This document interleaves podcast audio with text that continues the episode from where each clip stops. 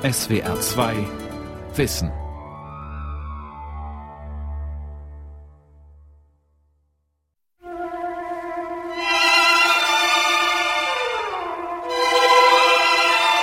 Durch so viel Formen geschritten, durch ich und wir und du, doch alles blieb erlitten durch die ewige Frage, wozu?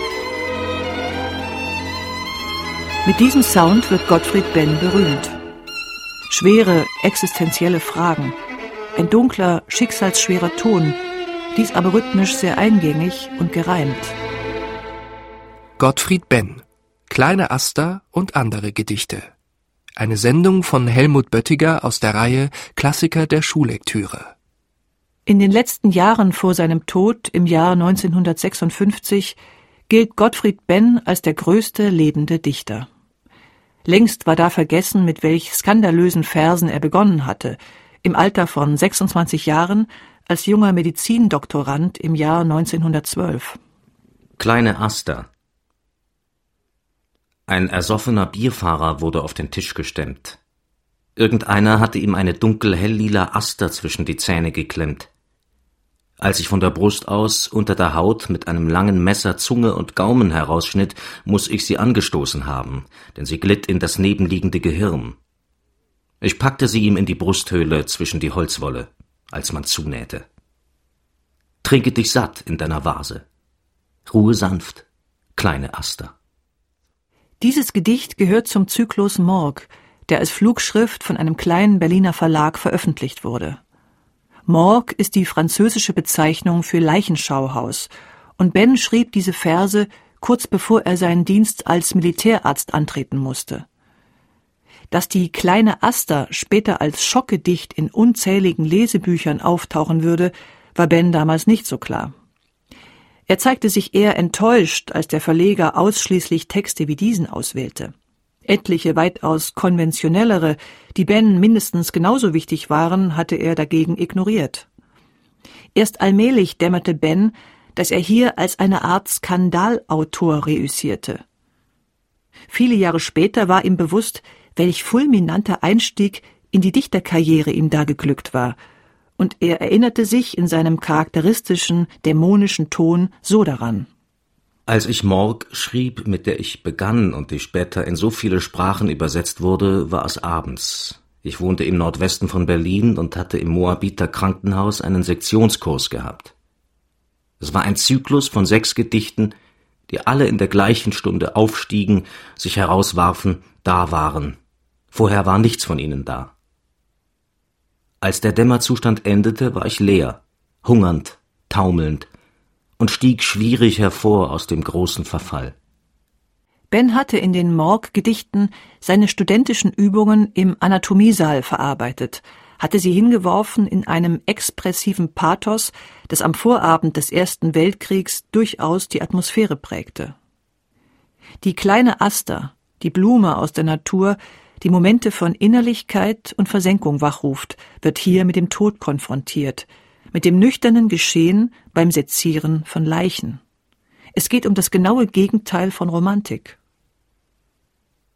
Ein Jahr vor den Morggedichten, 1911, begann, wie die Literaturhistoriker mittlerweile urteilen, mit dem Gedicht Weltende von Jakob van Hoddis die Phase des Expressionismus. Ben wurde von dieser Strömung mitgetragen. Holger Hof, Literaturwissenschaftler an der Universität Würzburg und Autor der bisher fundiertesten Gottfried Benn-Biografie über den Morgzyklus. Das Skandalöse besteht darin, dass es Gedichte aus der Sphäre des Seziersaals sind, die medizinisch-pathologische Inhalte auf hochartifizielle Weise mit einer überkommenen, durch und durch bürgerlich geprägten Ästhetik und deren mythologischen und religiösen Diskursen konfrontieren und ihr Spiel damit treiben.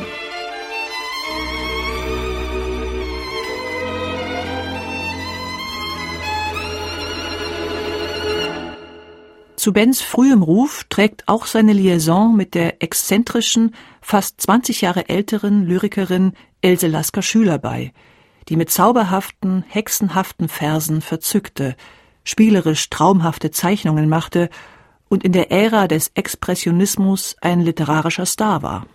Ja, das ist eine faszinierende, zu wilden Spekulationen verführende Liebesgeschichte im literarischen Zirkel der Zehnerjahre in Berlin. Biografisch gesichert scheint in dieser als lyrischem Dialog ausgetragenen Love Story fast nichts. Die wenigen Anhaltspunkte, die es gibt, interessierte die literarische Szene von Anfang an. Im Mai 1913 schrieb Else Lasker Schüler an ihren Malerfreund Franz Mark, sie habe sich in Ben verliebt. Und im selben Jahr wurde auch etwas davon öffentlich. In der Juni-Ausgabe der Zeitschrift Aktion erschien eine Profilzeichnung Bens von Else Lasker Schüler mit einem kleinen Aufsatz, der den wuchtigen Titel Dr. Ben trug. Direkt daneben stand sein Gedicht Drohungen. Aber wisse, ich lebe Tiertage. Ich bin eine Wasserstunde. Des Abends schläfert mein Lied wie Wald und Himmel. Meine Liebe weiß nur wenig Worte. Es ist so schön an deinem Blut. Schon bald jedoch ist diese Liebe erloschen. Else Lasker Schüler horcht ihr im April 1914 aber noch nach. In ihrem letzten Lied an Gieselher findet sich der Vers Ich bin dein Wegrand. Das antwortet auf ein viel früher entstandenes Ben-Gedicht, in dem die Zeile auftauchte Keiner wird mein Wegrand sein. Ich bin dein Wegrand. Die dich streift, stürzt ab. Fühlst du mein Lebtum überall? Wie ferner Saum? Ich glaube, das Brennende im Zentrum war die Rolle, die nicht nur Ben der Lasker Schüler im damaligen Literaturbetrieb zurechnete. Sie war eine Vermittlerin. Sie konnte Stimmung machen für Ben. Sie war fasziniert von dessen Gedichten und sie versuchte ganz konkret auch Bens Lyrik ihrem Verleger Kurt Wolf zu vermitteln. Der Versuch scheiterte zwar, aber immerhin, es war möglicherweise nicht der einzige Versuch und nicht die einzige Tat, die sie in diese Richtung hin unternahm. Und ich vermute, dass Ben das wusste und sich ihrer Dienste gerne bediente. Bens Aufstieg ist unaufhaltsam. Während der gesamten Zeit der Weimarer Republik betreibt er aber seine Praxis für Haut- und Geschlechtskrankheiten weiter. Sein Ton wird unverwechselbar. Er bewegt sich in Stratosphären und in archaischen Universen, er spielt gern mit geheimnisvollen Fremdwörtern und versuchte, sich in eine Tradition der Geistesaristokratie einzuschreiben. Er denkt politisch, dabei durchaus auch fortschrittlich, setzt sich für die Abschaffung des Schwulenparagraphen ein und lehnt das Abtreibungsverbot ab. Dass er sich für eine kurze Zeit dem Nationalsozialismus andient, hat viel mit seinem Begriff von Kunst zu tun. Er bekämpft das egalitäre Denken der Linken. Doch schon ein Jahr nach der Machtübergabe an Hitler merkt er sein Irrtum. Sein Band Ausgewählte Gedichte wird wegen seiner anarchischen Sprengkraft Mitte der 30er Jahre kurz nach der Veröffentlichung verboten. Ben gibt seine Arztpraxis auf, bewirbt sich bei der Heeressanitätsinspektion in Hannover und verlässt Berlin. Raus aus allem. Und die Reichswehr ist die aristokratische Form der Emigrierung. In dieser aristokratischen Form lebt Ben bis zum Ende des Krieges. Sich zu den Nazis bekannt, dann aber von den Nazis verpönt, er glaubt zwischen allen Stühlen zu sitzen. Was lebt, muss durchschnittlich sein. Sonst wächst es ins Astrale, und dort ist es kalt und aufgelöst und atemlos. Selbst geistige Produktion ist menschlich rückblicklich und fast plump und familiär. Es ist immer noch Glauben, aber echt ist nur, wer völlig sich versagt und schweigt. In ihm allein beginnt das All, das Urspiel und die Stimmung des Gottes von dem ersten Tag, des dorischen Gottes. Alles Spätere ist schon Bon mot und Wiener Walzer.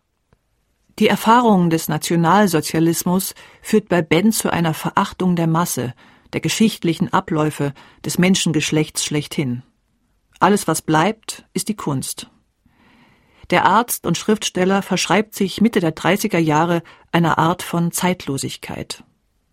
Eines seiner berühmtesten Gedichte heißt Astern, wird 1936 zu Papier gebracht und lässt jene frühe kleine Aster weit hinter sich. Gedichte wie Astern sind der Grund dafür, dass Gottfried Benn nach dem Krieg sehr schnell berühmt wird und 1951 als erster den neu geschaffenen Georg Büchner Preis bekommt. Jeder Schauspieler würde bei diesem Gedicht als Sprecher versagen, weil er in seiner ganzen Schulung mit dem Auskosten von Wortvalenzen automatisch viel zu bedeutungsvoll würde. Ben aber bleibt bei allem floristischen Ausschreiten knochentrocken. Da ist durchaus Berechnung dabei. Astern schwelende Tage, alte Beschwörung, wann die Götter halten die Waage eine zögernde Stunde an. Noch einmal die goldenen Herden, der Himmel das Licht, der Flor, was brütet das alte Werden unter den sterbenden Flügeln vor? Noch einmal das Ersehnte, den Rausch der Rosen du, der Sommer stand und lehnte und sah den Schwalben zu. Noch einmal ein Vermuten, wo längst Gewissheit wacht, die Schwalben streifen die Fluten und trinken Fahrt und Nacht. Den Rausch der Rosen du. Solche Zeilen, die dann nach dem Krieg veröffentlicht werden, entsprechen dem Lebensgefühl der Deutschen. Etwas Existenzielles, schwer Verhangenes. Man hat viel zu verdrängen in dieser Zeit, aber man empfindet doch sehr tief. Ben trifft diesen Ton genau, mit einem Sog aus Sentiment und Reim, der Momente des philosophischen Abgrunds mit denen des eingängigen Schlagers verbindet. In den 50er Jahren gilt er damit geradezu als Avantgardist. Der noch sehr junge Peter Rühmkorff dichtet in diesen Tagen ganz im Banne Benz. Die schönsten Verse des Menschen, das sind die Gottfried Benschen.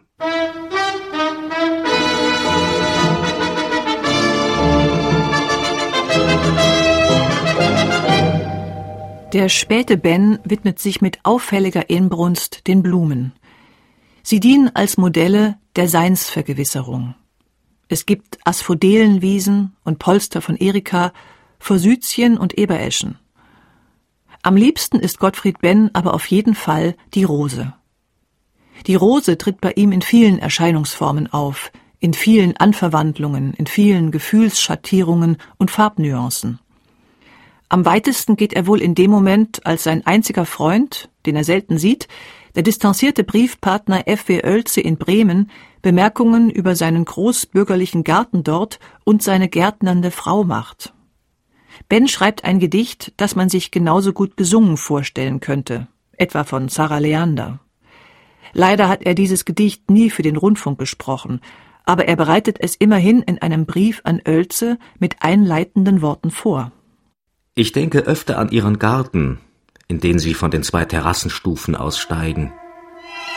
Da ich ihn nicht malen kann und keine Fantasie besitze, trachte ich ihn in einem kleinen Vers zu erfassen, den ich ihrer Gattin, die ja nun auch schon so viele Jahre lang unbekannterweise mein Leben aus der Ferne begleitet, in ihre wahrscheinlich wildlederbehandschuhten Hände lege.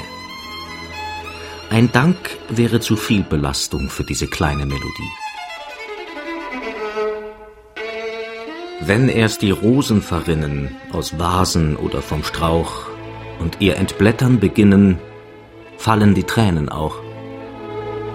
Warum ist mein Herz so schwer, ist mein Herz so leer, wenn die wilden Rosen blühen?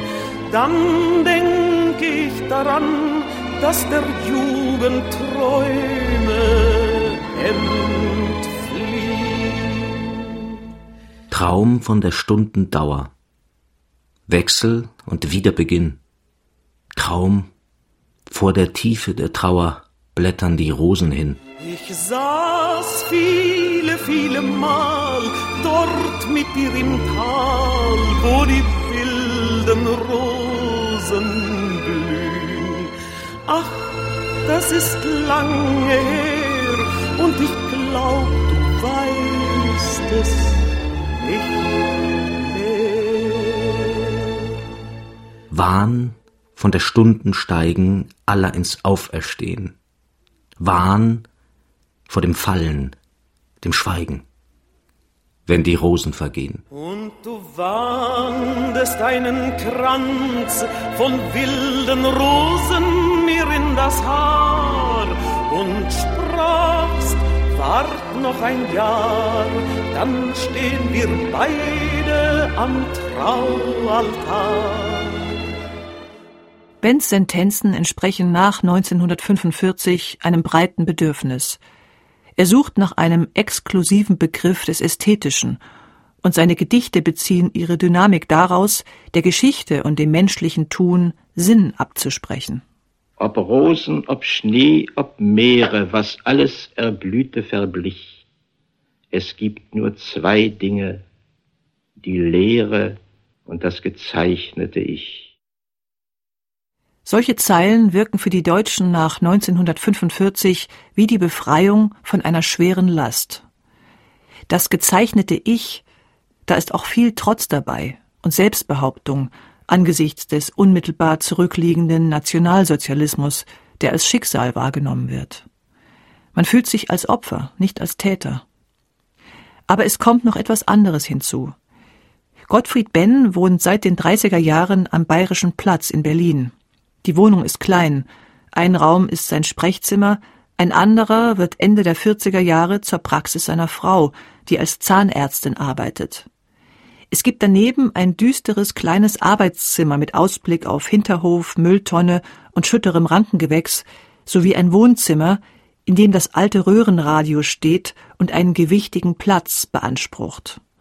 Und hier kommt ein wichtiges Gegengewicht ins Spiel. Die Rolle des Radios ist bei Ben nicht zu unterschätzen.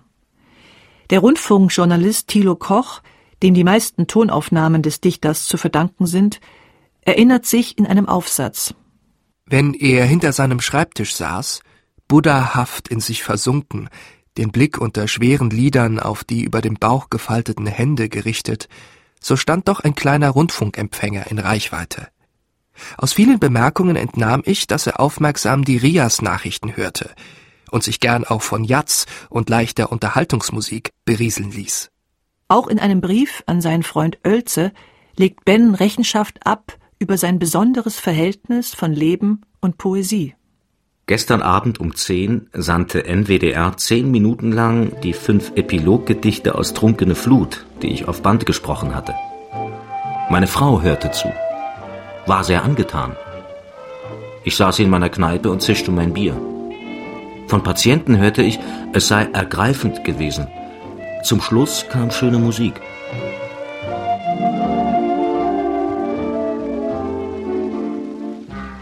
Die Bedeutung der Kneipe ist für Ben groß.